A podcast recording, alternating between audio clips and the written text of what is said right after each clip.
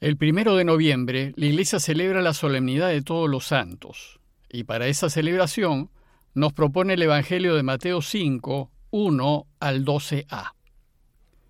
En aquel tiempo, al ver Jesús el gentío, subió a la montaña, se sentó y se acercaron sus discípulos, y él se puso a hablar enseñándoles. Felices los pobres en el espíritu, porque de ellos es el reino de los cielos. Felices los que lloran, porque ellos serán consolados. Felices los sufridos, porque ellos heredarán la tierra. Felices los que tienen hambre y sed de justicia, porque ellos quedarán saciados. Felices los misericordiosos, porque ellos alcanzarán misericordia. Felices los limpios de corazón, porque ellos verán a Dios. Felices los que trabajan por la paz, porque ellos se llamarán hijos de Dios. Felices los perseguidos por causa de la justicia, porque de ellos es el reino de los cielos. Y felices ustedes cuando los insulten y los persigan, y los calumnien de cualquier modo por mi causa. Estén alegres y contentos, porque su recompensa será grande en el cielo. Como saben, el día de hoy celebramos a todos los santos, tanto a los canonizados o reconocidos por la Iglesia, como a tantos otros hombres y mujeres que, aunque han pasado desapercibidos, han tenido a Dios al centro de sus vidas y las han vivido con total integridad. Sin embargo, podría ser que no celebremos esta fiesta como deberíamos, pues con frecuencia tenemos una imagen distorsionada de lo que es un santo. Muchos piensan que un santo es más o menos como aparece en las estampitas, personas con caras angelicales y ojos volteados hacia arriba, incapaces de matar una mosca, más bien cucufatas, desconectadas del mundo, y como si no hiciesen otra cosa que andar metidas en el templo todo el tiempo, de rodillas y rezando el día entero. Si los santos fuesen así, ciertamente ser santo no parece nada atractivo. Es decir, muchos imaginan a los santos como si no fuesen hombres y mujeres normales. Bueno, pues esta es una imagen totalmente distorsionada de lo que verdaderamente es un santo cristiano. Felizmente, el santo cristiano es un hombre o mujer total y completamente normal, cuyo mayor deseo en la vida es volver a Dios, porque se ha dado cuenta de que solo en Él está la verdadera felicidad. Es aquel que ha descubierto a Dios y se ha sentido tan querido y amado por Él que ha decidido vivir solo para Él y demostrarle su gratitud haciendo solo lo que Él desee. Y es aquel que ha descubierto que el camino cierto para volver a Dios es Jesús, entendiendo que la vida consiste en procurar que Dios reine en medio nuestro. El santo pues es aquella persona que ha decidido vivir como vivió Jesús y hacer como Él hizo, es decir, hacer de Dios el centro de su vida y hacerlo todo en referencia a Él. Y a este objetivo dedicará su vida entera, y lo ofrecerá para ayudar a Dios a dar vida y hacer de este mundo un espacio en donde Él pueda reinar. En consecuencia, el santo no es alguien separado del mundo, al contrario, es uno que se hace responsable y se compromete con el mundo, para que éste sea mejor. Ser santo pues supone a una persona valiente, muy valiente. En realidad supone a uno que desea ser un héroe por la causa de Dios. Eso significa que es alguien que vive con consecuencia el seguimiento de Jesús, es decir, a fondo, con transparencia, integridad, coherencia y radicalidad. Es alguien que ha decidido ser justo en toda ocasión y con todas las personas, sean familia, amigos o enemigos. Y por tanto nunca hace distinción entre personas, sino más bien aplica la justicia siempre, aunque hacerlo pueda afectar negativamente hasta a sus seres más queridos. Es alguien que se compadece con todo el que sufre y que ha decidido ayudar a todo el que necesita. Es alguien que ha decidido estar siempre del lado de la verdad y nunca mentir, ni siquiera decir pequeñas mentiras o mentiras piadosas sino más bien hablar lo que es, con total transparencia y claridad. Y de ninguna manera, y en ningún caso ceder a ello, aunque no ceder le suponga problemas y dificultades. Es también alguien que ha decidido ser radicalmente honesto, y no solamente nunca tocar lo que no es suyo, sino tampoco pagar o recibir coimas, y evidentemente nunca participar en corrupciones. En fin, santo es alguien que prefiere incluso morir, pero de ninguna manera ir en contra de Dios y de su causa, y está dispuesto a perderlo todo, pero de ninguna manera dejar de ser justo, honesto y veraz. Y como el santo pone la justicia, la verdad y la vida por encima de todas las personas que ama, y las pone por encima de sus seguridades, bienes temporales, placeres y honores, está dispuesto a aceptar las consecuencias que se derivan de una opción de vida así. Lo que supone que preferirá pasar dificultades y asumir todo tipo de problemas como despidos, maltratos, discriminaciones y hasta injusticias, pero jamás salirse del camino de Dios.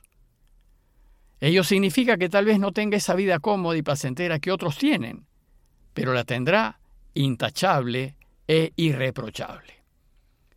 Lo cierto es que si uno vive así será feliz, muy feliz, profundamente dichoso, bienaventurado, santo.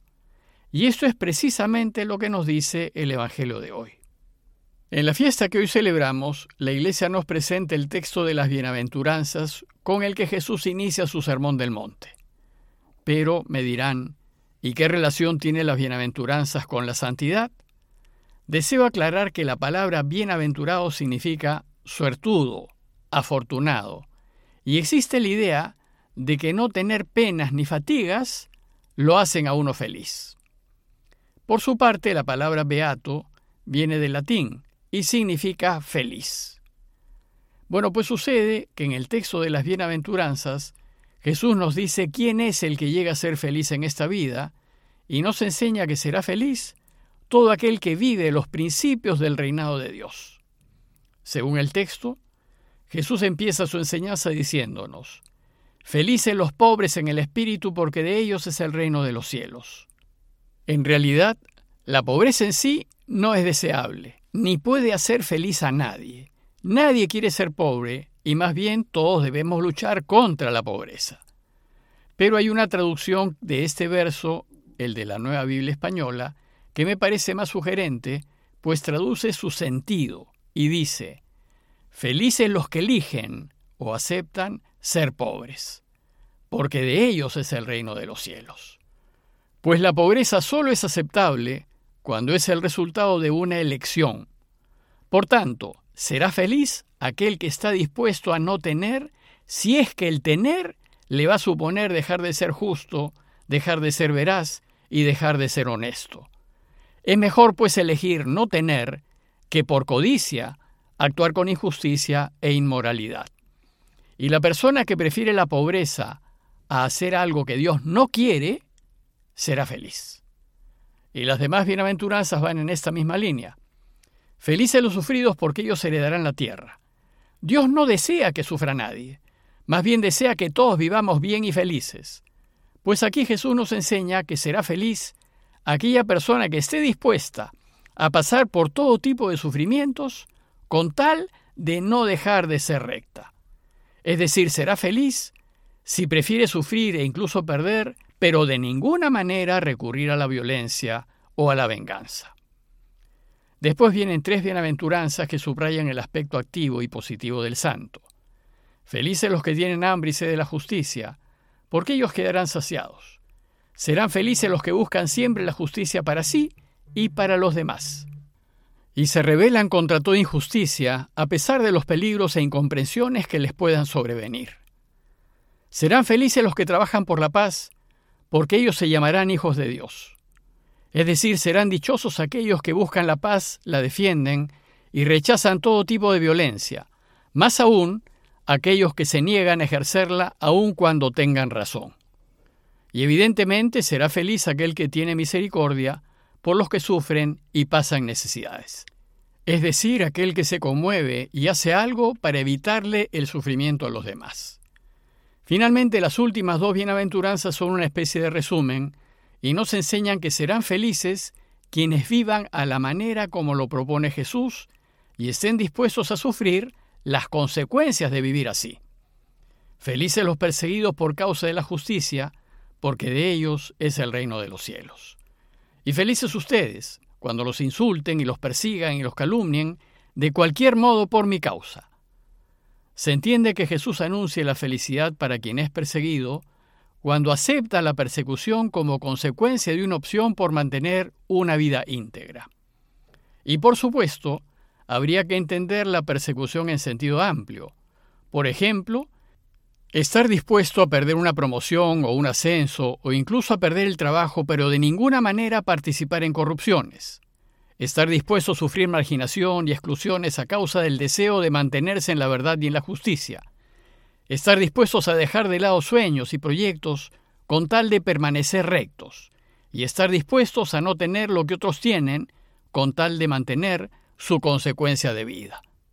Finalmente, las bienaventuranzas terminan con un anuncio esperanzador que nos hace Jesús, pues nos dice que si vivimos como Él propone, alegrémonos porque nuestra recompensa será grande en el cielo. En conclusión, lo que las bienaventuranzas nos enseñan es que es posible ser felices en esta vida y muy felices, pero para hacerlo tenemos que preocuparnos de vivir con integridad, pues solamente viviendo bajo los principios con los que se rige un santo, que son los principios del camino de Jesús, es como llegaremos a ser profundamente felices. Y si hoy no nos sentimos felices, Preguntémonos qué hemos hecho o estamos haciendo de incorrecto en nuestras vidas. En el día de hoy pidámosle pues a todos los santos que nos han precedido, incluso a aquellos que hemos conocido, que nos ayuden a vivir como vivieron ellos y que su estilo de vida sea una luz y un modelo para nosotros. Parroquia de Fátima, Miraflores, Lima.